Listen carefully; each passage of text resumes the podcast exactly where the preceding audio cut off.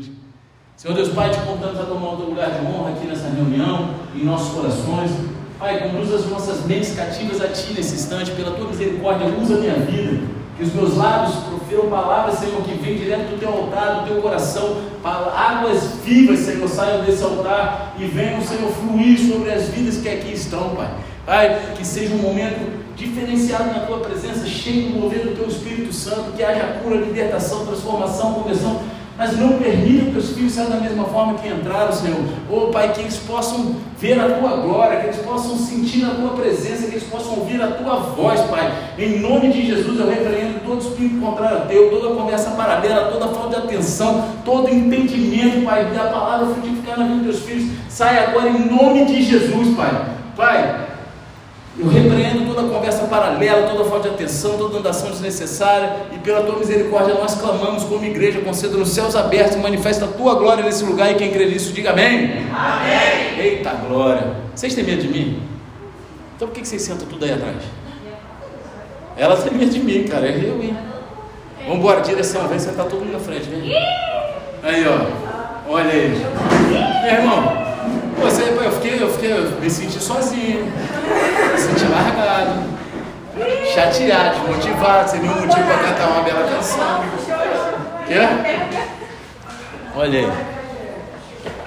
Aí. E os outros ali não levantam não. O que, que foi, rapaz? Tá com medo de mim? Bora! Quê? Ó, o, o Vande, só porque tu ficou vermelho, tu vai sentar aqui hoje. Senta aqui. Senta aqui. Já tá gravando, cara. Vai demorar, vai demorar três horas. Vambora, vambora. Senta aqui do meu ladinho, rapaz. Não, não pode sentar aqui do meu ladinho, rapaz. Direção pastoral, rapaz. Olha que coisa grande? Eu te amo, cara. Eu quero você grudadinho comigo. Ó, tô profetizando já da intercessão já, ó. É isso. Aí, de vermelho. Rapaz, tu não quer ser atalaia?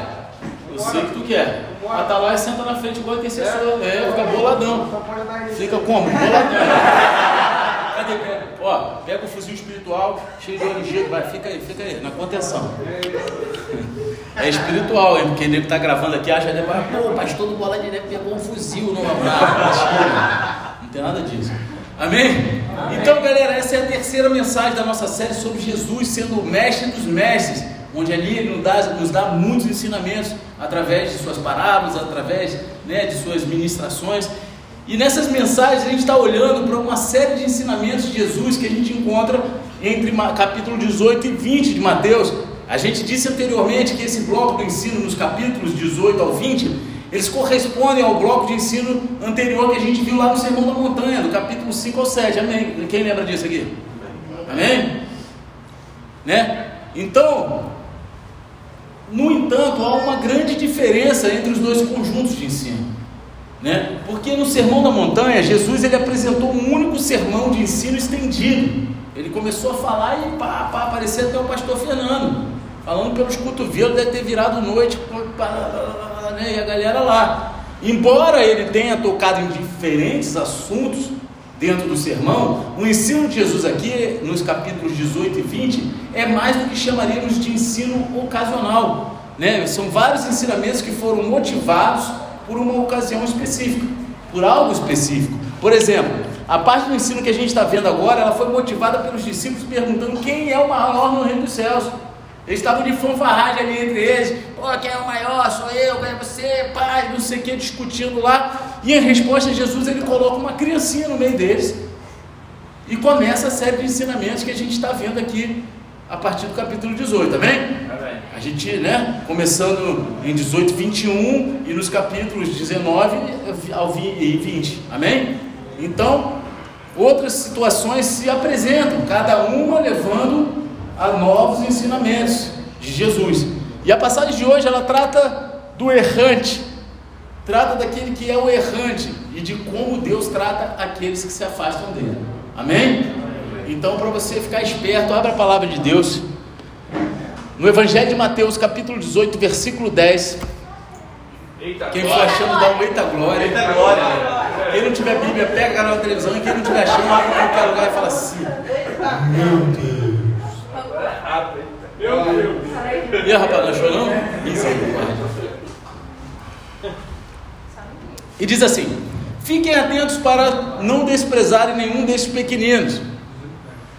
Vou repetir: fiquem atentos para não desprezar nenhum desses pequeninos. Porque eu afirmo a vocês que os anjos deles lá nos céus veem incessantemente a face do meu Pai Celeste.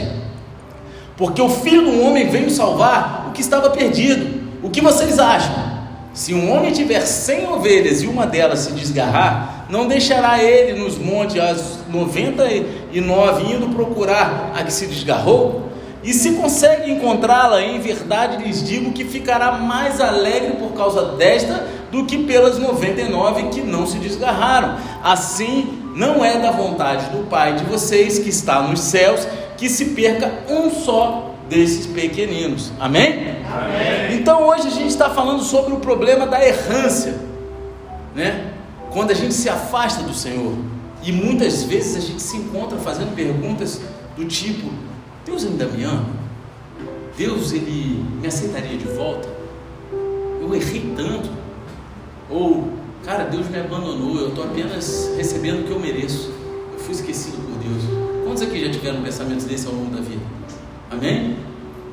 A gente já falhou, a gente é ser humano, a gente falha, e muitas vezes a gente falha, isso cria uma barreira entre a gente e Deus, essa errância nos faz a gente, como filho, ter vergonha de entrar na presença de Deus e achar que Deus nos abandonou, que Ele não nos quer mais, que Ele olha para a gente como uma escória. E Jesus ele nos responde essas perguntas nos contando a parábola do pastor e da ovelha perdida. E ao fazer isso, ele nos ensina algumas verdades vitais para que a gente venha se apegar quando a gente se encontrar em uma posição de desgarrar para longe de Deus de sair de perto de Deus. Amém? A gente pode resumir a mensagem de hoje como Deus procura o errante e nós também devemos procurar o errante. Né? Se quem já caminha aqui com muito tempo comigo sabe que eu nunca desisti de ninguém. Ah, pastor, mas tem gente que saiu daqui e você não foi atrás. Isso é o que você diz. Né? Se isso está no teu coração, tira. Quem me conhece sabe que eu fui atrás de alguma forma de todos. Mas se não corresponder, eu não posso fazer nada. Eu não posso ficar né? Eu, eu faço a minha parte e eu não desisto de ninguém. Eu acho que todos têm chance, todos têm condições de melhorar, todos. Eu não, sabe, eu nunca falei, eu, eu já, eu já falei uma vez, me arrependi na hora, né? Ó, tu não tem jeito. Eu falei, né? O cara tava gritando comigo na porta da igreja, falando, pô, e uma treta do caramba, mente daqui, mente dali. Eu falei, meu irmão, tu não tem jeito. Mas na hora veio um peso sobre minha mente, porque eu sempre tive convicção de que todo mundo tem jeito, porque eu tive. E aí eu falei assim, sabe por que você não tem jeito? Aí eu me, me, tentei me consertar em Deus porque eu senti o peso. Eu falei, porque você não quer. Né? Mas me doeu falar isso. Né? Então, Deus ele é o bom pastor das ovelhas que busca os seus filhos e os traz em segurança para casa. Essa é a vontade do Pai. A gente estava falando ali atrás agora, estava mostrando um vídeo, né? Que o meu filho mais velho me mandou. Um cara foi assaltar o outro na no sinal de trânsito, de moto, parou, tentou assaltar, o cara sacou a arma, mas o cara deu tanto tiro, mas errou tudo, né? O cara zarolha. Mas errou os tiros todos, acho que pegou uns dois, três. Você viram esse vídeo? Aí o bicho caiu no chão. Aí tem um segundo vídeo que o moleque já tá com, com um rosto de morte, ele tá vivo ainda. Mas, cara, eu, eu não sei o que aconteceu, mas eu, eu, eu, creio que ele morreu. Cara, mas eu não consigo me alegar, é um, é um bandido, mas eu não consegui. Eu falei pro meu filho, meu filho, eu vejo esse vídeo da tristeza, porque por trás desse desse delinquente morto, tem uma mãe que sofre, tem uma família que sofre, que talvez tenha dado, né? E aí talvez isso, né, se é uma mãe, que nem um outro vídeo que eu vi, de um que postaram assim, um grupo de pastores, o filho traficante morto na favela, e ela do lado do corpo ministrando a galera, meu irmão. Você quem viu esse vídeo?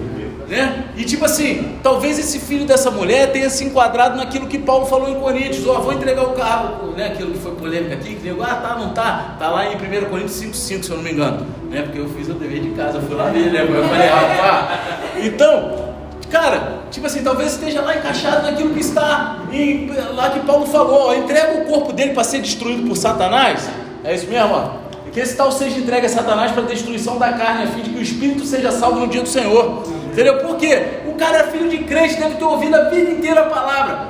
Pô, Deus deixou Satanás através da vida daqueles malucos que são mal pra caramba, meter a bala naquele moleque. Momento de sofrimento ele não se arrependeu e ali a carne dele foi destruída por Satanás, mas ele foi salvo no espírito. Eu não posso julgar. Entendeu? Mas, pô, que dá tristeza, dá. E Deus, Ele quer todos os filhos. Não importa, desde o estuprador até o bonzinho, desde o cara mal até o, o mais generoso de todos. Deus, Ele não quer que nenhum se perca. E a gente não pode fazer o papel de julgador e acusador. A gente não pode ser bobo, otário. Mas a gente não pode permitir que as pessoas não queiram. Agora, se elas não querem e, e, e de alguma forma elas distratam ou são Cara, aí você põe o joelho no chão, né? Põe o joelho no chão e ora. Então Jesus ele começa descrevendo o cuidado vigilante de Deus por seus filhos. Ele vem e fala, logo no início, no versículo 10, ele fala: fiquem atentos. Cara, ele fala assim: fiquem atentos. Por quê? Porque a gente tem que vigiar para não desprezar nenhum desses pequeninos. Porque até aquele vagabundo que morreu, tomou um tiro, pode ser um dos pequeninos, cresceu no evangelho, cresceu, a gente não sabe. Não somos todos filhos de Deus. Não somos. A Bíblia diz só quem aceita Jesus. Amém? Amém. Mas, cara, você sabe se no íntimo algum dia ele recebeu Jesus como seu Salvador e ele se desviou e veio esse pensamento no coração dele: ah, Deus não me ama mais, eu estou abandonado porque o cara às vezes não aguenta as consequências, não está pronto para pagar o preço da consequência. E aí ele cada vez se afasta mais, se afasta mais, só que no momento da morte Deus dá a chance. E aí fala: porque eu afirmo a vocês que os anjos deles, lá nos céus, veem incessantemente a face do meu Pai Celeste. Primeiro, Jesus ele nos diz para não olhar para baixo, amém? Disse para não olhar para baixo, pastor. Disse? Disse ou não disse? Disse, não dessas palavras, mas ele disse, né? Para um desses pequeninos, amém? É, o pequenino é pequenino, né? Então, entendeu, né? Então a gente viu que Jesus usa a frase pequeninos de duas maneiras diferentes nesse capítulo. Ele começou falando de criancinhas, mas depois ele passou a usar essa frase também para se referir aos crentes, para aqueles que fizeram como criancinhas, colocando toda a sua dependência, toda a sua confiança humildemente em Deus, através de Cristo tiveram aquela fé infantil que eu falei naquele culto aqui, né? Que todos lembram, amém? Amém. E aqui Jesus ele está dizendo para não desprezar nenhum dos filhos de Deus. Observe a palavra quando ele fala assim nenhum, né? Ele tem focado nisso, né? Um, nenhum, né? Então a gente viu isso na semana passada, né? No último culto que eu preguei aqui, quando em Mateus 18,6 que ele falou: se alguém fizer tropeçar um desses pequeninos que crê em mim, seria melhor que esse é, para esse que uma grande pedra de moinho fosse pendurada no seu pescoço e fosse afogada na profundeza do mar. E agora Jesus ele diz para ter cuidado para não desprezar nem mesmo um desses pequeninos, para não desprezar. Todos são importantes. Cada um conta para Deus. Uma vida é mais importante que o mundo inteiro. Ela vale mais que o mundo inteiro. Amém? Porque a gente não deve desprezar nenhum dos filhos de Deus. Por quê, pastor? Por quê? Jesus ele dá razão, porque eu afirmo a vocês que os anjos deles lá nos céus veem incessantemente a face do meu Pai Celeste. Algumas pessoas usam esse versículo para dizer que cada pessoa tem um anjo da guarda designado a elas no nascimento que as segue a vida inteira cuidando delas, né? Eu que vim do catolicismo, eu tinha lá o meu anjo da guarda, tinha um negocinho, fazer oração para o meu anjo da guarda, né?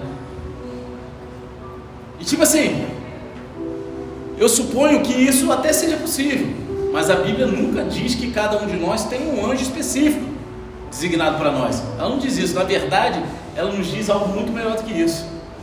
A Bíblia diz que nós temos vários anjos cuidando de nós e nos servindo como filhos de Deus. Amém? A gente não tem um anjo aqui ó, de estimação. Que se eu tivesse um anjo de estimação, meu irmão, esse ia estar todo depenado, casa quebrada, meu irmão, que eu já plantei. Coitado do bichinho. Então, por exemplo, lá né, lá em Salmo 91 fala: Porque aos seus anjos ele dará ordens ao seu respeito, para que guardem você em todos os seus caminhos, eles o sustentarão nas suas mãos, para que você não tropece em alguma pedra.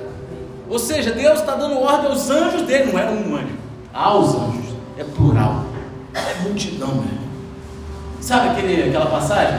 Que o maluco vai falar o profeta: Caraca, vai dar ruim, meu irmão, vai dar ruim. Ele ora para Deus e fala assim: Olha, está cheio de. Deus guerreiro do Senhor, né? Eu fico viajando nas espadas de fogo. Eu fico viajando, vocês não viajam não? Viaja comigo, meu irmão. Cara, tu imagina, eu fico viajando, porque diz que depois que deu ruim lá no Éden, Deus botou é, um querubim com espada de fogo, não é isso? Pô, e ali, pelos estudos né, de geólogos e, e. Como é que é o nome daqueles caras aqui? Arqueólogos. A, o Éden ficava ali na região onde é o Iraque hoje em dia, né? E parece que está submerso ali no Rio Tigre, alguma coisa assim, né?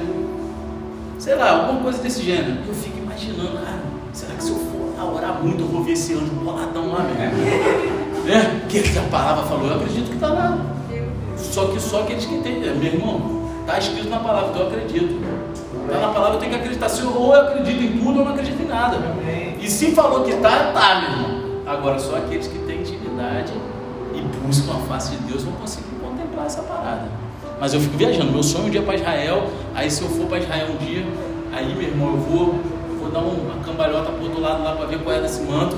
E vou, Senhor, lá com meus sonhos que eu vejo essa espada de fogo. Pai, deve ser uma pancadaria, né? Sei lá. Então, em Hebreus 1,14 fala o quê? Os anjos não são todos eles espíritos ministradores enviados para servir aqueles que hão de herdar a salvação? É uma pergunta. Os anjos, né, aqui não está falando dos anjos, mas se você ver o contexto todo, e na minha versão, né, se você botar na NVI, que eu peguei a NVI que era mais próxima, que eu, eu não tenho nessa Bíblia que eu uso para estudar, para colar, copiar, colar, King James também é boa nesse manto.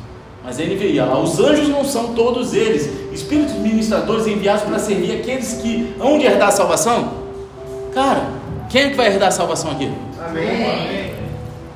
Temos anjos ministradores enviados para nos servir. Você está entendendo? Tu é importante para Deus. Se um dia tu entregou a tua vida para o Senhor, tu se converteu genuinamente, cara, tu é importante para Deus. Ainda que você não tenha feito isso, Deus tem um propósito para aqueles que ainda não se entregaram e Ele deseja que a gente vá lá buscar, cara. Então a gente tem algo muito melhor do que um único anjo da guarda cuidando de nós. A todos os anjos de Deus foi confiada a tarefa de zelar pelos crentes e cuidar de nós. Foi como Calvino falou: ele falou, o cuidado de toda a igreja é confiado aos anjos para ajudar cada membro conforme suas necessidades exigirem. Eu escutei uma ministração uma vez de um, de um pregador que foi na conferência profética que ele falou assim, com base bíblica, com base em tudo isso que está escrito aqui, que quando a gente estiver na glória, os anjos vão servir a gente na, na nossa morada, meu irmão. Que eles vão estar tá lá para servir a gente. Aí eu falei, opa, não vou precisar mais fazer faxina no banheiro. né? Olha aí. Pô, né? Porque o banheiro é brabo, é, a patroa deixa logo o banheirão para mim, né? Fala, assim, vai lá, o banheiro é teu. Né? Porque a gente tem um filho menino, né? E a gente sabe que menino perde a mira, né? vezes tem até no teto. Então aí sou eu que limpo. Então, meu irmão, cara, só que eles já fazem isso aqui. Não tem um anjo de vassoura varrendo, vai sair de casa quando chegar e tá a casa. Não é para isso, é para te ajudar no, teu, na tua caminhada espiritual, no teu ministério que tu queria, né? Tu via, vigia, vigia com força e vai trabalhar, estudar, que Deus vai te prover para tu pagar alguém para trabalhar na tua casa, em nome de Jesus. Amém? Que vai ser um anjo na tua vida. Amém? Vai cuidar de você, vai amar a tua família, olha aí. E quando você está com problemas, quando você está em necessidade, os anjos de Deus eles estão lá para te ajudar.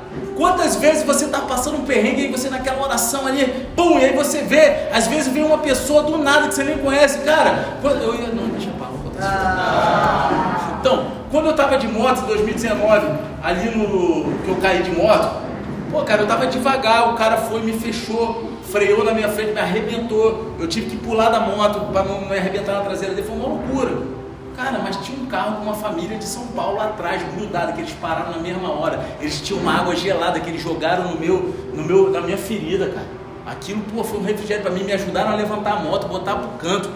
Cara, eles tinham obrigação disso? Foi um anjo enviado de Deus. O Espírito Santo estava sobre a vida deles. Eles queriam me levar para ir atrás do cara. Eu falei, cara, esquece. Vamos orar a Deus agradecendo pela vida de vocês. Porque se não fosse vocês aqui, eu ia estar sozinho, largado aqui. Vocês estão me ajudando, vamos orar. Os caras não entenderam nada. Mas até o ímpio, até quem não conhece, Deus envia para ajudar como um anjo na nossa vida. Vocês estão entendendo? Não importa a tua dificuldade, não importa o que você está passando. Se você tem fé, se você crê, sabe? Se você pede, Deus dá ordem aos seus anjos ao respeito. Amém? Amém? Jesus diz que esses anjos sempre veem a face de seu Pai no céu. E essa expressão nos diz que Deus está constantemente cuidando de nós. E Ele está imediatamente ciente de todas as nossas circunstâncias imediatamente, porque os anjos que estão me acompanhando, está lá, ó. Sabe aquela escada de Jacó? Um dia eu vou tatuar aqui na minha cicatriz, a escada de. Né? Ficou a escadinha certinha, os anjos subindo e descendo. Loucura, loucura, meu, doideira. As doiduras do Senhor aí, ó. Então, ele está ali ciente de todas as nossas circunstâncias. Deus ele designou os seus anjos para proteger os seus filhos, esses anjos eles estão constantemente em comunicação com Deus, o Pai no céu. Mas entenda, o anjo não é mais importante que Deus. Senão a gente entra na seara dos judeus cabalistas. Porque qual é a cabala do judeu? Não é bênção não. Tem gente que acha que é só porque é negócio de judeu. Os judeus cabalistas eles são é, esotéricos. Eles trouxeram religiões do Egito, juntaram com as crendices dos judeus fizeram uma miscelânea lá e eles dão mais importância aos anjos, é uma antiolatria, do que ao próprio Espírito Santo. Isso não pode acontecer, amém? amém? Mas que é importante, é, amém? Você pode se perguntar por que, que Jesus traz isso à tona logo nesse momento? Por que, que Jesus ele expõe essa situação logo aqui? O que levou Jesus a nos dar essa instrução sobre não menosprezarmos aos outros, porque é isso que Jesus está falando aqui. E isso ainda é uma resposta aos discípulos que perguntaram a Jesus: quem é o maior no reino dos céus? Faz parte da resposta. Muitas vezes a gente não entende porque muda de capítulo. Só que os livros eles não foram escritos com capítulo e versículo. Isso foi colocado depois para facilitar a gente de encontrar. Mas entendo que aquilo ali é um texto continuado. Igual você, entendeu? É diretão, boladão, pesadão, tipo Afeganistão, vai até o final, entendeu? Amém? Então, foi a pergunta errada que eles fizeram. Mas uma razão é porque você só pode se considerar maior do que outra pessoa quando você vive 365 dias do ano calçando o chinelo dela. E só quem faz isso é a própria pessoa e o Espírito Santo de Deus. Você está entendendo? O problema aqui é o orgulho. Jesus ele abordou essa questão do orgulho anteriormente, dizendo para a gente se humilhar como uma criança. E agora ele nos adverte sobre uma atitude orgulhosa que menospreza os outros para nos elevar. Sabe quando ah, eu sou diácono, isso, eu sou aquilo. Meu irmão, eu não sou nada, eu sou um servo inútil. Eu sou um servo de Deus. Eu quero, sabe, alcançar a face do Pai. Eu erro e peço perdão para Deus, cara, porque é difícil. É difícil. Tem gente que gosta da carteirada, ser maior do que os outros. Será que tem alguém aqui dentro que faz isso? Você já criticou outros crentes que não tivessem presente? Você já desprezou alguém por falta de fé? Ou falta de progresso na fé? Eu dei, dei, dei uma bronca, né? Mas não desprezei não, né? Pastor, você deixou de me amar? Claro que não, te amo pra caramba, não foi? Eu só dei a ministrada. Cara, mas quantas vezes é, é, é, é o, é o impulso? Ele fica logo vermelho. É o impulso. É o impulso do crente olhar um outro que não tem a mesma fé que você e julgar. Ah, esse cara não tem fé não. Cara, em vez de falar que ele não tem fé para os outros, ficar falando, vai lá nele e impulsiona a fé dele. Vai lá e fala, meu irmão, tu pode, cara. Pô, Deus faz isso, está escrito na Bíblia que tudo possa naquele que fortalece. Não quer dizer que você pode fazer qualquer coisa, mas em Cristo, tudo aquilo que Ele tem para você, você consegue. Então nada é barreira para gente. Então, entendeu? Então Jesus, Ele tem uma palavra para você que já vivenciou isso essa noite. Ele diz: não faça isso. Para cuida, abraça, caminha mais uma milha. A gente está, todos, todos nós estamos em lugares diferentes em nossa caminhada cristã. Ninguém é igual a ninguém. A nossa base de comparação tem que ser primeiro Jesus e depois nós mesmos. Eu tenho que hoje ser melhor do que ontem, amanhã ser melhor do que hoje. Eu, não melhor do que o Weber, melhor do que ele. Eu não posso me comparar com ninguém. A minha base de comparação é Cristo. Assim como um lapidador de, de diamante, ele usa o diamante perfeito para lapidar como base, o nosso diamante perfeito é Jesus, então a nossa base é essa. Você está entendendo? Sabe? Então não faça isso. A gente está todos em lugares diferentes na caminhada. E você já esteve onde eles estão agora. Um dia você teve falta de fé. Um dia você falou, pai, eu não consigo. Um dia você se sentiu rejeitado por Deus. Um dia você teve nessa condição. E aí, porque Deus enviou anjos para te estender a mão, anjos para te dar palavras. Hoje você está aqui. Hoje você é líder, hoje você está buscando crescer em Cristo, hoje você está né, aumentando a tua fé a cada dia. Todos nós precisamos crescer em nossa fé cristã. O chão, ele está nivelado ao pé da cruz, meu querido. Amém. O nosso chão, ele está nivelado ao pé da cruz. É lá o lugar mais alto que a gente pode dar nos pés do Senhor. Você está entendendo? Jesus diz para a gente não desprezar nenhum dos filhos de Deus, porque Deus está sempre cuidando dos filhos. Quem é filho de Deus aqui? Amém. Glória a Deus do Senhor cuidando de você. Deus ordenou. Então, em segundo lugar, a gente passa agora para os versículos 12 e 13, onde Jesus ele compartilha conosco a parábola da ovelha perdida. Jesus ele diz aos seus discípulos o seguinte: O que vocês acham? Se um homem tiver cem ovelhas e uma delas se desgarrar, não deixará ele nos montes a 99, indo procurar que se desgarrou? E se consegue encontrá-la, em verdade lhes digo que ficará mais alegre por causa dessa do que pelas 99 que não se desgarraram. Está no manto aí? Responderam?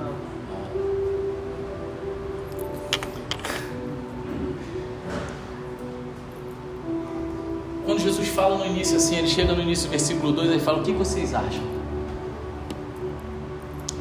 Ele deve ter olhado para aquela galera e deve falado: O que vocês estão pensando, meu irmão? O que vocês estão pensando? Presta atenção! Deve estar dando uma chacoalhada. Jesus deve ter dado um. O que vocês acham, meu irmão? Esse o que vocês acham, o que vocês estão pensando, né? Porque a palavra ali no original ela cabe para as duas situações. O que vocês acham, o que vocês estão pensando. Então, ela, ela nos convida a refletir sobre a parábola que se segue. Ela nos convida a refletir. Mas o que, vocês acham disso? Vem aqui, o que, vocês pensam sobre isso aqui? O que, vocês estão pensando da vida? Raciocina comigo, o que, que vocês acham disso aqui? E aí eu te pergunto, o que, que você acha?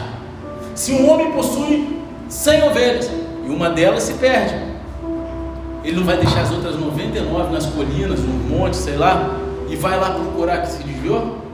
Sim ou não? Claro que vai. Até porque se a gente trouxer para o lado prático né, e, e, figurado, sabe quanto é que custa uma ovelha? É um dinheiro. Eu conheci um cara que investia em ovelha de leilão, meu irmão, o cara era milionário e fazia dinheiro para caramba com isso. Mas esse não é o contexto, mas você está entendendo? Então, só que o que ele está falando? Se uma ovelha, bicho, tem um valor desse, quanto mais nós como ovelhas de Cristo. Amém. Nosso valor é muito maior. Aos olhos de Deus a gente é muito valioso. Cara, crente que se sente rejeitado, desprezado, solitário, é porque não está conseguindo ouvir a voz de Deus e está dando voz ao capeta que está setando na tua. lançando um monte de dardo na tua mente. Você é amado, cara. Deus te ama. Jesus ele sempre concentrou no um nessas passagens. Jesus ele disse no versículo 5: Aquele que receber até uma criancinha, não é isso? Um pequenino, em meu nome a mim recebe. Jesus ele disse no versículo 6: Se alguém fizer pecar até mesmo um desses pequeninos que crê em mim, e então ele disse no versículo 10: Fiquem atentos e não desprezem nenhum desses pequeninos. Agora Jesus, ele se encontra nessa parábola falando da ovelha perdida.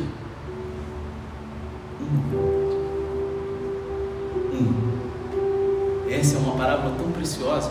O pastor ele não deixa a ovelha perdida se virar sozinho. O pastor ele não diz que a ovelha estúpida, hein? Ou estúpida. Ele não fala isso. Né? Às vezes dá vontade, não, não fala. Né? Brincando. Ah, eu tenho muitas outras ovelhas. Vou deixar essa ovelha em paz. Deixa ela para lá, tem o que merece. ela que escolheu. É isso. Ele vai buscar. Na língua original, a redação é ainda mais forte. O sentido da palavra original, ele continua procurando, ele continua olhando, ele não para até que ele ache. É contínuo. E é uma bela ilustração do grande amor e compaixão de Deus por nós. Aí muitas vezes vem, pastor, então você não pode, mesmo que o cara te trate mal de chique, tu não pode. Cara, tem ovelha, tem bode. Tem ovelha e tem filho pródigo. Vocês vão entender, é verdade. Aí você ri, mas é verdade, a gente tem que ter sensibilidade espiritual. A ovelha, quando ela vê o pastor indo atrás, ela se alegra. Porque a ovelha reconhece a voz do seu pastor. E aí ela se alegra. Não foi assim contigo, Robertão, lá no, no Ação Resgate? Tu mesmo falou, a tua voz me acalmava, pastor. Sim. Por quê? É filho, é ovelha, é ovelha de Deus, mas Deus confiou ao meu pastoreio. Então, cara, quando a pessoa ela, ela sai, ela está magoada, está sentindo, quando ela vê o pastor, quando ela ouve a voz do pastor, ela se alegra. Quando não se alegra, é porque não é ovelha. Porque a ovelha ela não grita, quem grita é o bode. É verdade. E os, e os sacerdotes no Antigo Testamento, né, na época de Jesus ali, que eles quando estavam ficando cego, e nem queria engabelar eles, né? Tu vê que povo corrupto. Aí dava bode no lugar de, de cordeiro, de ovelha, para. Ovelha não tem, não tem, né? Não tem os bagos, né? E cordeiro tem, mas eles não gritam. E aí eles pegavam pelo bago do, do bode e o bode gritava. Aí se ele gritava, ele sabia que, que, que era charlatanismo. O nego estava de muquiranagem. Entendeu? Então, essa é uma grande ilustração da compaixão de Deus por nós. Salmo 103,10 fala o quê? Não nos trata segundo os nossos pecados, nem nos retribui conforme as nossas iniquidades. Imagina se ele fizesse isso com a gente. Eu já estava fulminado, já tinha virado poeira mesmo. Só servia para fazer bonequinho de argila. É mentira? Se eu falar que eu não tenho pecado, eu estou mentindo. A palavra de Deus diz isso. Então, sim, mesmo quando a gente se desgarra sozinho, o pastor ainda vem nos procurar.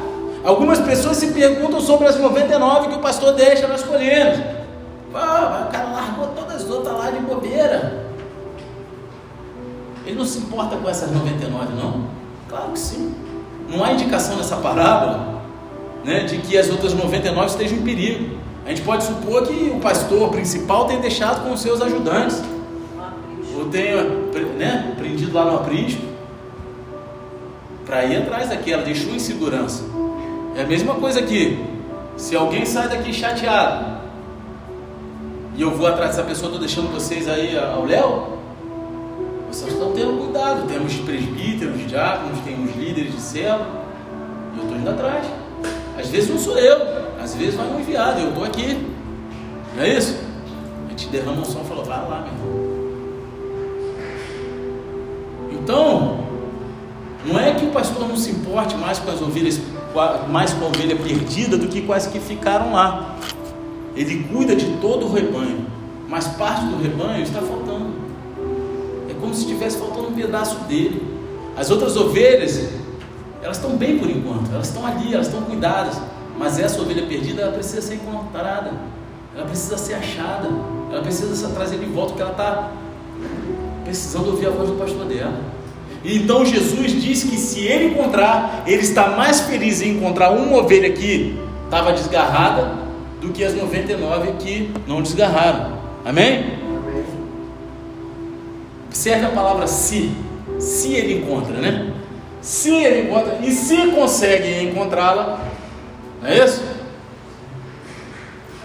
Na parábola, não há garantia de que a ovelha perdida um dia vai ser encontrada, ou que ela será encontrada a tempo, um, né, antes que um lobo a.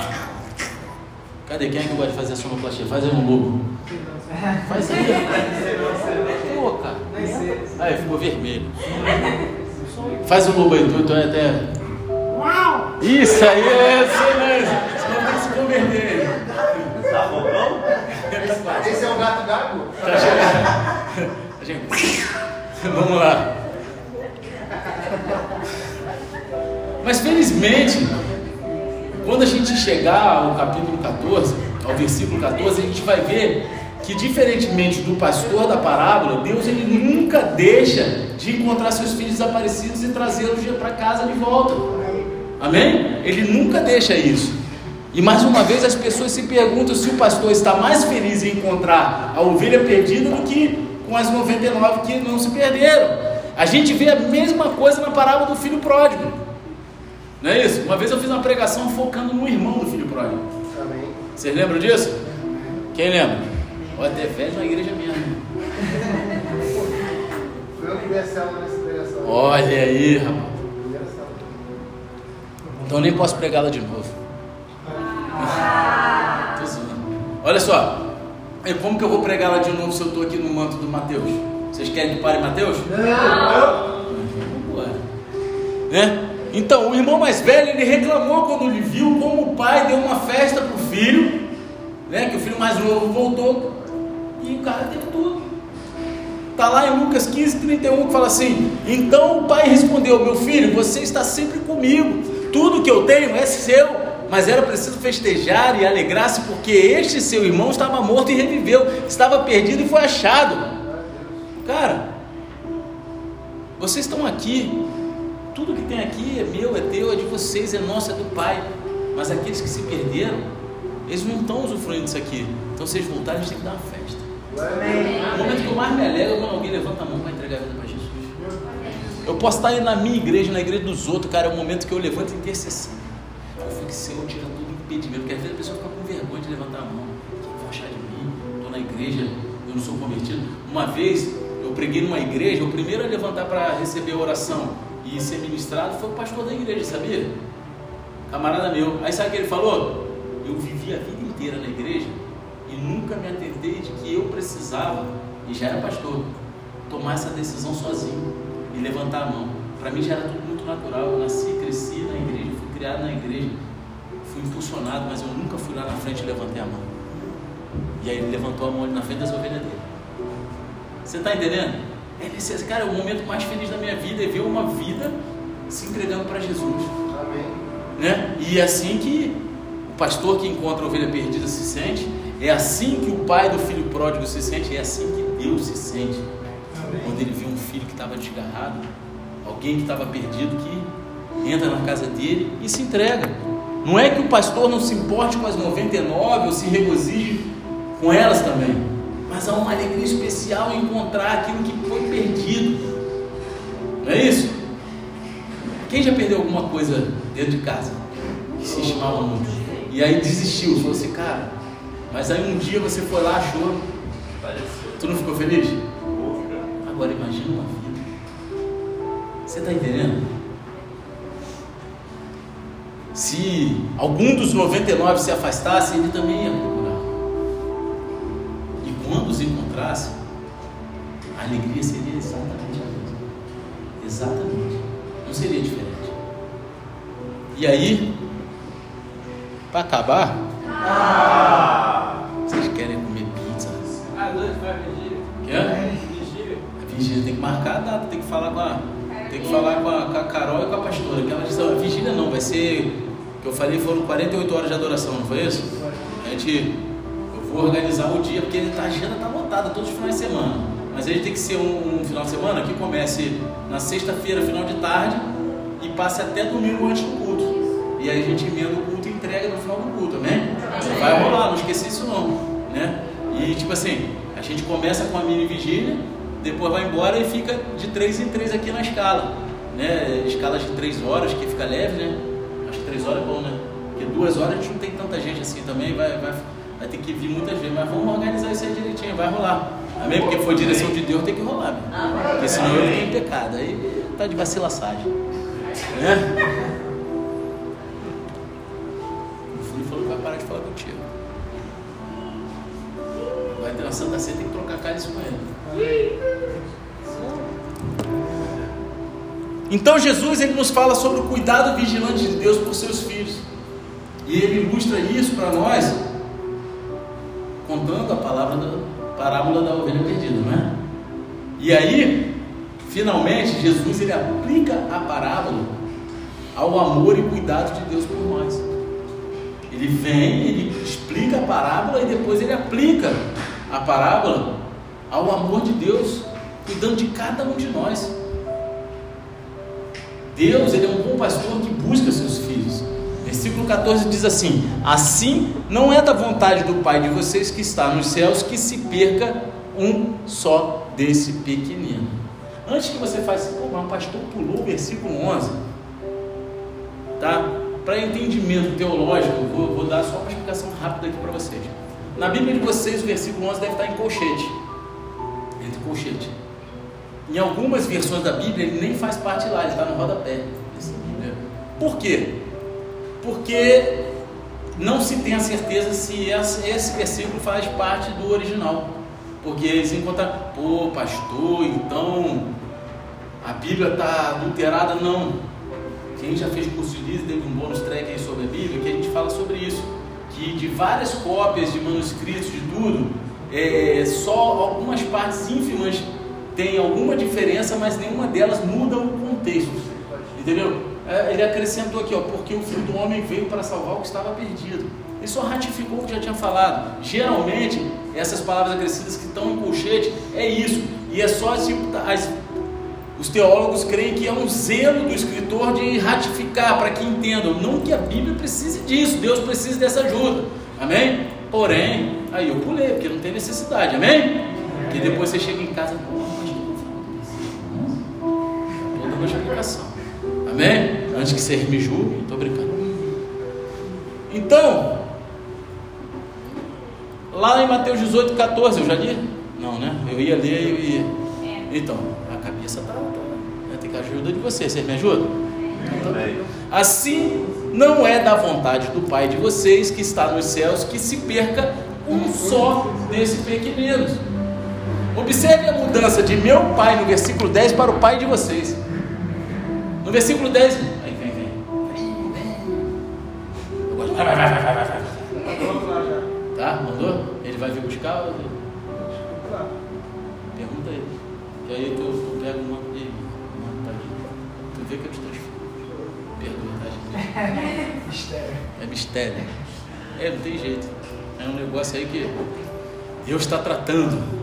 Glória a Deus. Então, você vê que no versículo 10, Jesus ele fala, meu Pai. No versículo 14 ele fala, Pai de vocês.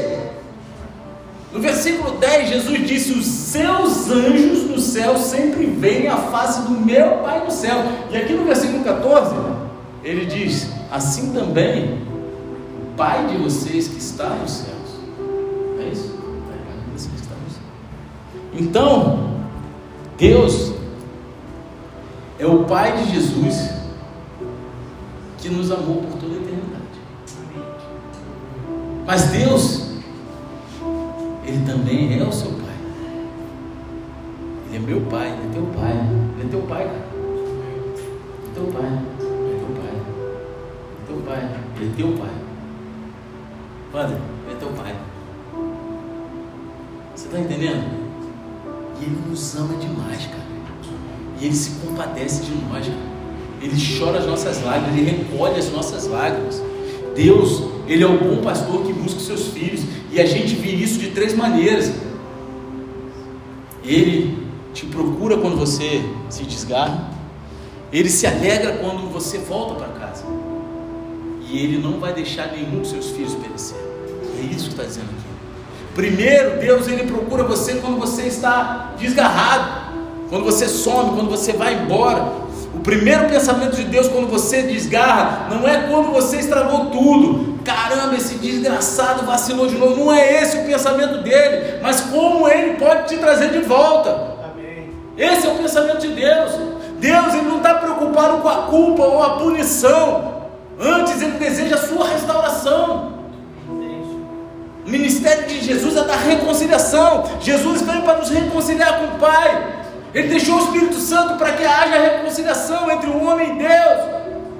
Deus, ele sempre foi assim no Antigo Testamento, Ezequiel 34, versículo 11 ao 16 diz o seguinte: Porque assim diz o Senhor: Eis que eu mesmo procurarei as minhas ovelhas e as buscarei, como o pastor busca o seu rebanho no dia em que encontra ovelhas dispersas, assim buscarei as minhas ovelhas. Eu as livrarei de todos os lugares por onde foram espalhadas no dia das nuvens densas trevas.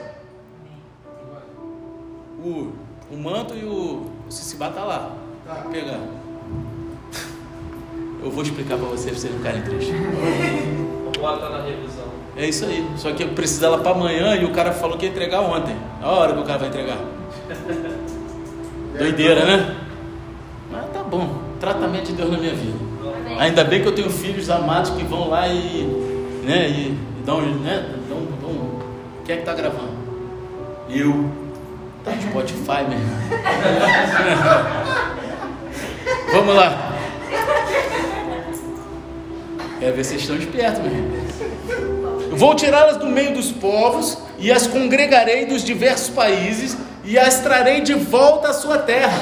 Vou apacentá-los nos montes de Israel, junto às correntes de água e em todos os lugares habitados da terra. Deixarei que pastem em bons pastos, e nos altos montes de Israel será a sua pastagem. Ali elas se deitarão em boa pastagem, e terão pastos bons nos montes de Israel. Eu mesmo apacentarei as minhas ovelhas e as farei repousar, diz o Senhor Deus. Buscarei as perdidas, trarei de volta as desgarradas, enfaixarei as quebradas e curarei as doentes, mas destruirei as gordas e fortes. Eu as apacentarei com justiça. Isso está lá em Ezequiel, meu. No Novo Testamento, João diz lá, é, Jesus diz em João 10, 11: Eu sou o bom pastor, o bom pastor dá a vida pelas ovelhas. O cara que tem coração de pastor, ele, ele vai além do que ele aguenta. Ele vai além do que ele aguenta. Como filho de Deus, Jesus ele é o bom pastor que não apenas procura a ovelha perdida, mas dá a vida pelas ovelhas. Renato, Renato, boa noite, Renato. A fortaleza.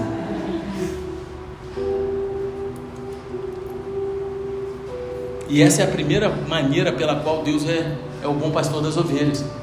Ele procura você quando você descarga. Renato, só que se for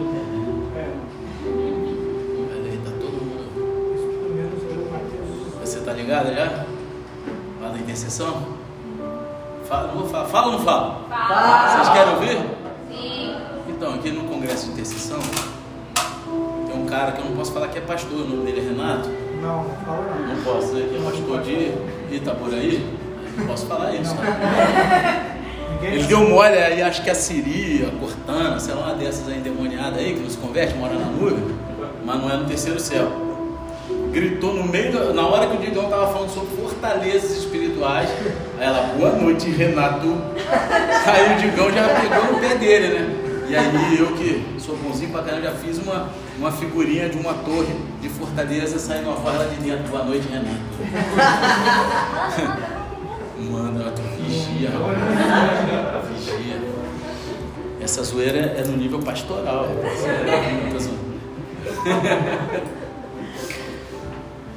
Então, em seguida, ele se alegra quando você volta para casa do pai, quando você volta para casa dele.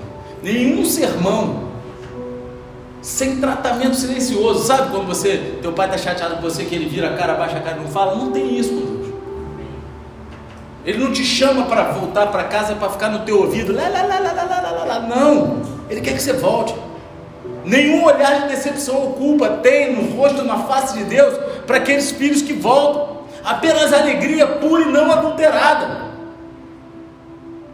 Cara, eu não tenho problema nenhum de receber qualquer pessoa que já me traiu, que fala mal de mim aqui de volta. Eu, eu vou abraçar quantas vezes for necessário. Porque, cara, as pessoas têm que voltar para casa do Pai. Amém. Se é aqui, aqui, se é lá, é lá, meu irmão, mas tem que estar na pegada. Não pode deixar que as divergências, tem divergência, meu irmão, mas não foge da presença de Deus, não fala dos outros segue caminho. Segue caminho. Não tem como dois seguirem juntos se não há concordância. Mas existe uma concordância entre a gente, não é esse? Jesus. Amém. E, cara, é isso. Sabe, Jesus, ele, Deus, ele não está ali te olhando com decepção, te gerando culpa, peso nas tuas costas. Eu gosto da maneira como Jesus ele compartilha essa parábola no Evangelho de Lucas.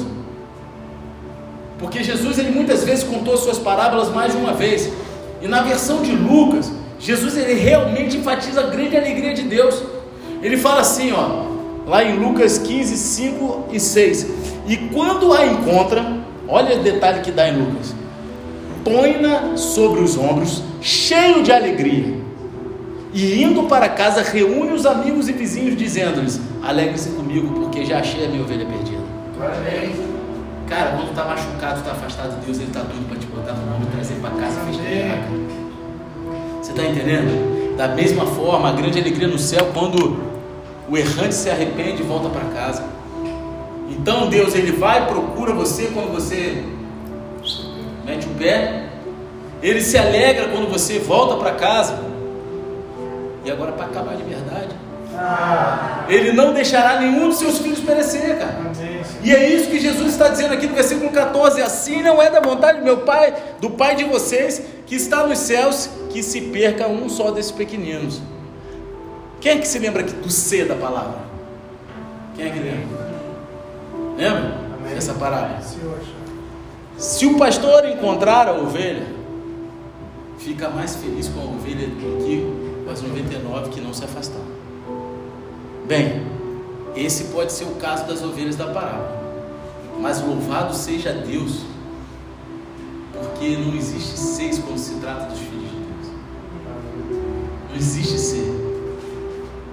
João 6, 39, 40 diz assim: A vontade de quem me enviou é esta, que eu não perca nenhum de todos os que ele me deu, pelo contrário, eu ressuscitarei no último dia. De fato, a vontade de meu Pai é que todo aquele que vira o Filho e nele crer tenha vida eterna, e eu ressuscitarei no último dia. Agora é para acertar dando cambalhota aí, girando no manto, falando glória a Deus, chutando as cadeiras. É pentecostal, meu querido. Rapaz, eu falo nada a ver agora, eu falei com a voz fininha, né? É pentecostal. Cara, eu peguei um 99 hoje. Porra, a voz do aplicativo era esganiçada. Eu falei, que bagulho é esse? Ele falou, pô, já reclamei lá, é o meu único pô, aplicativo que dá essa voz ruim é esse aqui. Eu falei, tem mistério nessa parada aí, meu irmão. Tem mistério, isso aí tá endemoniado, vamos morar jogar olho giro. Vocês pegaram, é o classique, tu vai ver. Esganiçada, meu irmão, desse jeito. Já pegou? Quem já pegou? Tu tá cansado, né, gente? você. Mas Deus vai te dar descanso. Amém, Senhor. Para a tua alma, para a tua mente. Teu cansaço está aqui, cara. Deus fala para tu descansar nele. Faz a tua parte que ele está fazendo a dele. Amém. Amém? Deus parou um pouco para falar contigo. Então, se sinta amado, cara. Amém. João 10, 27, 28 diz assim: As minhas ovelhas ouvem a minha voz, e eu as conheço, e elas me seguem. Eu lhes dou a vida eterna, jamais perecerão, e ninguém se arrebatará da minha mão. Deus, Ele procura você quando você está desgarrado, Ele se alegra quando você volta para casa e Ele não permite que nenhum dos seus filhos pereça. Deus, Ele é o bom pastor das ovelhas, que busca os seus filhos errantes, os traz em segurança para casa, todas as vezes não tem um si, todas as vezes. Quem é que já desviou do caminho do Senhor? E eles não foram atrás de você? Deus ele não mandou os anjos, não mandou pessoas, e hoje vocês estão aqui. São todos. Baixa a cabeça e fecha os olhos. A gente disse no início da passagem, da mensagem de hoje, que Deus ele procura o errante, nós também devemos fazer. A gente é responsável uns pelos outros. Anteriormente, Jesus disse para não fazer ninguém tropeçar ou cair, e agora ele disse que se eles caírem, vá atrás e ajude-os. Ajude-os a voltar. Essa é uma das maneiras pelas quais Deus busca seus filhos errantes. Ele nos envia para ajudar uns aos outros. Vocês lembram daqueles que Um dia tiveram aqui na célula e não estão em igreja nenhuma, cara. Estão perdidos na night. É tempo de ir atrás desse. O tempo está acabando. Faça um mutirão de vidas. Tiago 5, 19 e 20 diz assim: Meus irmãos, se alguém entre vocês se desviar da verdade e alguém o converter, saibam que aquele que converte o pecador do seu caminho errado salvará da morte a alma dele e cobrirá uma multidão de pecados. Amém. Nunca menospreze ninguém, nunca desista de ninguém, nunca expõe alguém. Deus ele procura o errante e nós também devemos procurá-lo. Devemos procurá-los mesmo quando o errante é alguém que te feriu, que te ofendeu. Quando nos afastamos de Deus, Muitas vezes temos pensamentos errados sobre Deus. Achamos que Deus está bravo conosco, que não quer mais nada conosco. Achamos que se voltássemos, Ele apenas nos repreenderia ou nos daria um sermão, puxando a nossa orelha. E assim continuamos a vagar errantes, pensando que Deus não nos quer de volta. Mas Ele te quer de volta, cara. Ele é um Deus graça, amor e perdão. Ele é o bom pastor das ovelhas e um pai amoroso para seus filhos. Ele não nos trata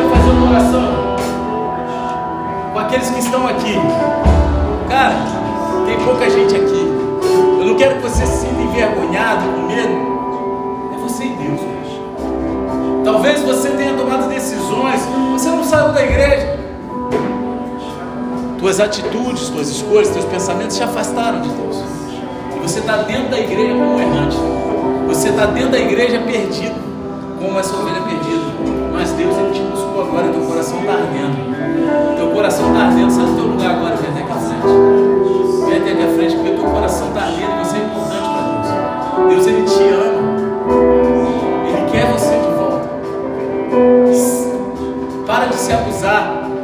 Para de se sentir culpado. Deus ele não coloca esse julgo em você. Olha, Deus está falando mais.